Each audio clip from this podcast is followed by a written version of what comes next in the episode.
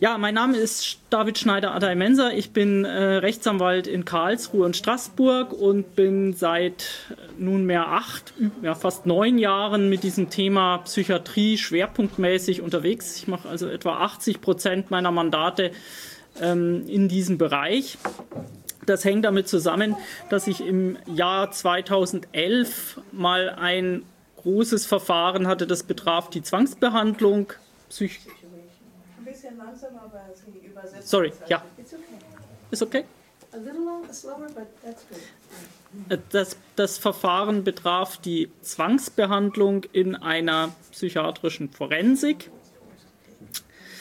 Und das war ein Grundsatzfall oder wurde ein Grundsatzfall. Ich hatte also einen Mandanten im Pfalzklinikum. Das ist bei uns in Süddeutschland, in Rheinland-Pfalz, eine große Psychiatrie, in der mein Mandant ähm, ein Psychopharmakon einnehmen sollte nach Willen der Ärzte und das aber nicht wollte. Und dann wurde ihm angedroht, dann geben wir dir das mit Gewalt, dann werden sie also zwangsbehandelt. Ähm, dagegen hat sich dieser Mandant zur Wehr gesetzt und äh, ich habe den Fall dann von einem Kollegen übernommen, der das nicht bearbeiten wollte und habe den dann schließlich zum Bundesverfassungsgericht getrieben. Und das ist dann die Grundlagenentscheidung letzten Endes für die äh, Zwangsbehandlung in der Psychiatrie in den letzten Jahren geworden, inklusive jetzt seit 2018 auch der Fixierungen. Denn die Voraussetzungen, die das Bundesverfassungsgericht in diesem Zwangsbehandlungsbeschluss aufgestellt hat, die sind im Wesentlichen auch übernommen worden in, ähm, für, äh, Psychiatrie, für, für Fixierungen in der Psychiatrie. Da komme ich aber dann gleich noch drauf psychiatrische Zwangsbehandlung, was heißt das? Das Bundesverfassungsgericht hat eine Definition geschaffen oder aufgestellt, die äh, da heißt, das ist jede Behandlung gegen den natürlichen Willen des Patienten. Also nicht den rechtsgeschäftlichen Willen. Es reicht auch, dass jemand, der zum Beispiel geschäftsunfähig ist, sagt, ich möchte das nicht. Das ist sein natürlicher Wille und jede Behandlung, die dann erfolgt gegen diesen natürlichen Willen, ist eine Zwangsbehandlung. Das ist also die Definition. Also letzten Endes geht der Begriff relativ weit, wobei es unterschiedliche Möglichkeiten natürlich der Zwangsbehandlung gibt. Wovon wir vor allem sprechen, ist die Zwangsbehandlung mit Psychopharmaka, also die medikamentöse Zwangsbehandlung. Äh, das betraf auch diesen Grundsatzfall damals. Es gibt aber auch andere Fälle der Zwangsbehandlung. Äh, das, der erste Senat des Bundesverfassungsgerichts hat sich vor einigen Jahren mit einer Zwangsoperation, Zwangsbrustamputation beschäftigt. Auch das ein, eine Form der Zwangsbehandlung. Und was leider, muss ich sagen, aus menschenrechtlicher Sicht auch wieder auf dem Vormarsch ist, ist die sogenannte Elektrokonvulsationstherapie, mit anderen Worten Elektroschock. Ähm, auch das äh, kann natürlich in Form der Zwangsbehandlung erfolgen. Wir haben jetzt inzwischen, ich habe es mal gezählt, äh, etwa 145 Kliniken in Deutschland, die die Elektroschocktherapie wieder anwenden. Also etwas, was steigend in der Tendenz ist momentan. Das sind jetzt so drei Kategorien, sage ich mal, wichtigere Kategorien, in denen Zwangsbehandlungen stattfinden können. Das Bundesverfassungsgericht hat gesagt, das ist in jedem Fall immer ein ganz erheblicher Grundrechtseingriff. Herrn Dinder hat es vorhin schon angesprochen. Äh, ungeachtet der Heilungsintention einer Behandlung, also eine medizinische Behandlung hat ja natürlich immer irgendwo eine Heilungsintention, die will helfen, ist es aber gleichwohl natürlich aus unserer juristischen Sicht eine Körperverletzung und eine ähm, psychiatrische Zwangsbehandlung ist auch deshalb, so das Bundesverfassungsgericht, so intensiv, weil sie jemanden betrifft, der sich ohnmächtig fühlt, oftmals, der sich nicht wirklich wehren kann, der einer gesamten Maschinerie ähm, gegenüber sich befindet und letzten Endes auch, äh, wenn es um äh, psychopharmakologische Zwangsbehandlung geht, ähm, eine Persönlichkeitsveränderung im Raum steht.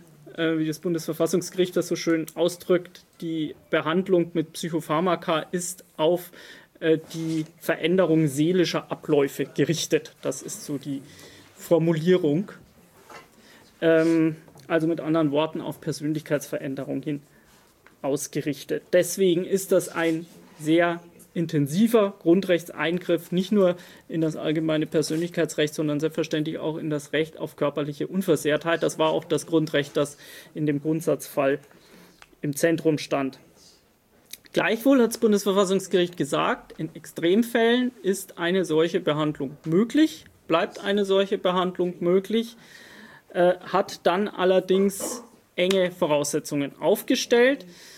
Der Grund, warum das Bundesverfassungsgericht das erlaubt hat, ist im Wesentlichen das Freiheitsrecht des Betroffenen selbst gewesen. Die haben also gesagt, das Freiheitsgrundrecht des Betroffenen kann auch selbst ein Rechtfertigungsgrund für den Eingriff in seine körperliche Unversehrtheit sein. Der Hintergrund war, es handelte sich um einen Patienten und Mandanten, der nicht in einer Allgemeinpsychiatrie war, wie unser Fall hier, sondern der in einer psychiatrischen Forensik war, also einer äh, strafrechtlichen Psychiatrie untergebracht war. Und ähm, diese Leute sind äh, dann unter Umständen lebenslang eingesperrt. Die sind unbegrenzt, sage ich jetzt mal, untergebracht in der Psychiatrie und es wird jedes Jahr untersucht, kann der Mandant entlassen werden oder nicht. Und solange er als gefährlich gilt, bleibt er eingesperrt. Oft ist es dann eben so, dass die Psychiater sagen, er ist gefährlich, er wird aber ungefährlich, wenn er Psychopharmaka einnimmt. Und ähm, deshalb sagt das Bundesverfassungsgericht, dieser, dieses Freiheitsinteresse, das sicherlich irgendwo vorhanden ist, kann ein Grund sein, um ihn zwangs zu behandeln, damit er irgendwann entlassen werden kann. Das bringt natürlich die Anwälte und auch die Betroffenen oft in schwierige Situationen, denn es steht, entsteht dann sehr schnell ein, ein, so eine Nötigungsatmosphäre. Äh, entweder du nimmst das oder wirst nie entlassen. Ähm, und das ist natürlich dann auch nicht mehr wirklich freiwillig, wenn man dann sich genötigt sieht, ähm, gerade auch Substanzen einzunehmen, die einen verändern können, äh, damit man wieder in Freiheit kommt. Ähm, und äh, mancher überlegt sich dann auch, was ist mir die Freiheit wert, wenn ich dann eben nicht mehr derjenige bin, der ich war. Also äh, Herr Mollert, wenn zwangsbehandelt worden wäre, ist er nicht, hat es geschafft, das zu vermeiden, äh, hätte vermutlich seinen Entlassungskampf so nicht führen können. Ähm, Gleichwohl, unser höchstes Gericht stellt sich auf den Standpunkt, als Ultima Ratio bleibt die Zwangsbehandlung, äh, auch die psychopharmakologische, also mit Neuroleptika, die Zwangsbehandlung möglich. Ähm, die Voraussetzungen sind eng gestrickt worden vom Gericht. Zum einen bedarf es eines Gesetzes, das war in der Vergangenheit oftmals ein Problem, denn Zwangsbehandlung war zwar in dem einen oder anderen Gesetz drin gestanden, aber nicht zureichend geregelt. Das Bundesverfassungsgericht hat im Grundsatzfall gesagt, die Rechtsgrundlage in Rheinland-Pfalz, die da existiert hat, die sei nicht ausreichend äh, gewesen, denn sie hat im Wesentlichen die gesamten Voraussetzungen der Zwangsbehandlung und unter denen Zwangsbehandlungen möglich sind, überhaupt nicht definiert. Äh, es scheiterte dann letzten Endes auch mit an diesem Punkt, ähm, dass es keine hinreichende gesetzliche Grundlage gab. Neu äh, aufgestellt als Voraussetzung wurde die Anordnung und Überwachung der Behandlung durch einen Arzt. Interessanterweise hat das Bundesverfassungsgericht da auf den Fall Giallo gegen Deutschland am Europäischen Gerichtshof für Menschenrechte verwiesen, der eigentlich kein Zwangsbehandlungsfall war und überhaupt nicht äh, Psychiatriefall war. Aus meiner Sicht ein bisschen komisch gewesen, dieses Zitat, aber äh, es zeigt eben, dass es Überwachungspflichten gibt. Daneben aber auch Dokumentationspflichten gibt für die Ärzte. Also die Zwangsbehandlung muss dokumentiert werden in der Patientenakte, was wurde gemacht, wann, wie, wo. Hat den Vorteil, dass der Patient hinterher das auch nachvollziehen kann. Der hat ein Akteneinsichtsrecht in seine Patientenakte und ich auch als Anwalt kann dann nachvollziehen, ähm, was konkret mit dem Mandanten gemacht worden ist. Bisschen langsamer bitte. Bisschen langsamer, ja, alles klar. Dankeschön. Was konkret mit dem Mandanten passiert ist, was die Ärzte für Behandlungs-, konkrete Behandlungsmaßnahmen vorgenommen haben und ob die eben in Ordnung waren. Es muss vorher angekündigt werden, äh, die Zwangsbehandlung, und es bedarf einer unabhängigen Vorabprüfung außerhalb der Einrichtung, die diese Behandlung durchführen will. Das ist auch ein Streitpunkt, ähm, denn ist die Frage, wer soll diese Vorabprüfung vornehmen? Soll das ein externer Gutachter sein oder soll das ein Richter sein oder soll das wie in manchen Bundesländern äh, geschehen ein Behörden, ein Beamter sein irgendwo in einer Behörde? Äh, ich habe in Hessen und in Nordrhein-Westfalen in der Tat das Problem, diese Genehmigungsverfahren sind dort behördliche Verfahren. Also es wird dann der zum Beispiel Maßregelvollzugsbeauftragte des jeweiligen Bundeslands äh, um Genehmigung gebeten. Oder in Hessen, das ist eine nachgeordnete äh, Stelle in der Sozialverwaltung. Ähm, ob das das war, was das Bundesverfassungsgericht mit externer Prüfung gemeint hat, da bin ich sehr im Zweifel. Das ist aber nicht ausdiskutiert. Da habe ich noch weitere Mandate, die ich auch versuche, noch nach oben zum Verfassungsgericht ähm, zu treiben. Das ganze Thema Zwangsbehandlung ist absolut nicht abgeschlossen. Äh, da gibt es immer wieder neue Entscheidungen zu, um Details zu konkretisieren. Und so ist auch diese externe Vorabprüfung streitig nach wie vor. Äh, dann die Voraussetzungen des, der Zwangsbehandlung müssen klar und hinreichend definiert werden, also nach Art, Ausmaß und Dauer bestimmt sein. Das habe ich damals sehr kritisiert, dass das bei dem Pfälzer Fall nicht der Fall war. Ich wusste weder mit was mein Mandant behandelt werden sollte, noch wann, noch wie oft, noch wie lange. Also die gesamt, gesamten Umstände waren eigentlich völlig unklar und da habe ich gesagt, also so geht es nicht. Ich muss ja zumindest wissen, ähm, was soll er bekommen und wie wirkt es. Das kann ich ja vorher gar nicht beurteilen und ähm, wie lange äh, äh, bekommt er das und in welcher Dosierung. Diese Dinge sind heutzutage in der Tat durch diesen Grundsatzbeschluss jetzt geklärt. Weiterer Punkt ist das sogenannte Getting to Yes. Es soll eine, ein, eine, ein Hinwirken ohne Druck, wie es gehen soll, weiß ich nicht, aber ohne Druck ein Hinwirken auf eine Zustimmung des Patienten erreicht werden. Ähm, das ist ein sehr schwieriges Kriterium dieses äh, Zustimmungs, ähm, also diese Zustimmung, dieser Zustimmungs, diesen, Zustimm diesen Versuch, die Zustimmung des Patienten zu der Behandlung zu erreichen, denn da werden die Leute natürlich häufig dann doch unter Druck gesetzt. Also das abzugrenzen ist unglaublich schwer in der Praxis. Und die Zwangsbehandlung muss Ultima Ratio bleiben. Das heißt also, wenn es andere Behandlungsmethoden gibt, dann sind die vorrangig.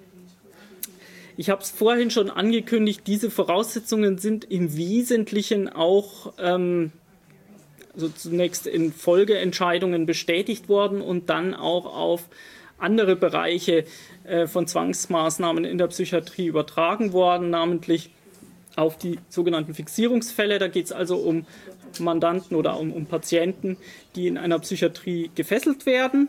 Ich sage es jetzt, wie es ist äh, es sind nur bestimmte Fesselungen dann letzten Endes ähm, in diese, ähm, äh, unter diese Rechtsprechung subsumiert worden, nämlich nur die 5- und die 7-Punkt-Fixierungen, also mindestens 5-Punkt-Fixierungen, 3-Punkt-Fixierungen fallen da nicht drunter. Äh, aber für die übrigen mit mindestens 5 also Fesselungen an fünf Extremitäten ähm, gilt, gelten auch im Wesentlichen die Voraussetzungen wie für die Zwangsbehandlung und darüber hinaus auch noch die Sitzwache und der Richtervorbehalt, den wir bei der Zwangsbehandlung nicht haben.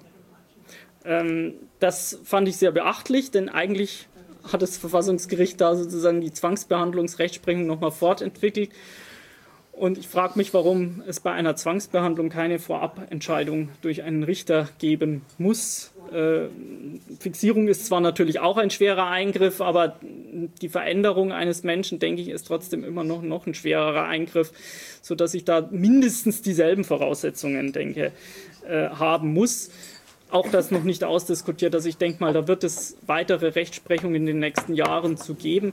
Ich bin dem Bundesverfassungsgericht auch schon dankbar, dass es diese Psychiatriefälle überhaupt mal angefasst hat. Es war äh, zuvor in Einzelfällen der Fall, aber so wirklich grundsätzlich hat man das überhaupt nicht diskutiert.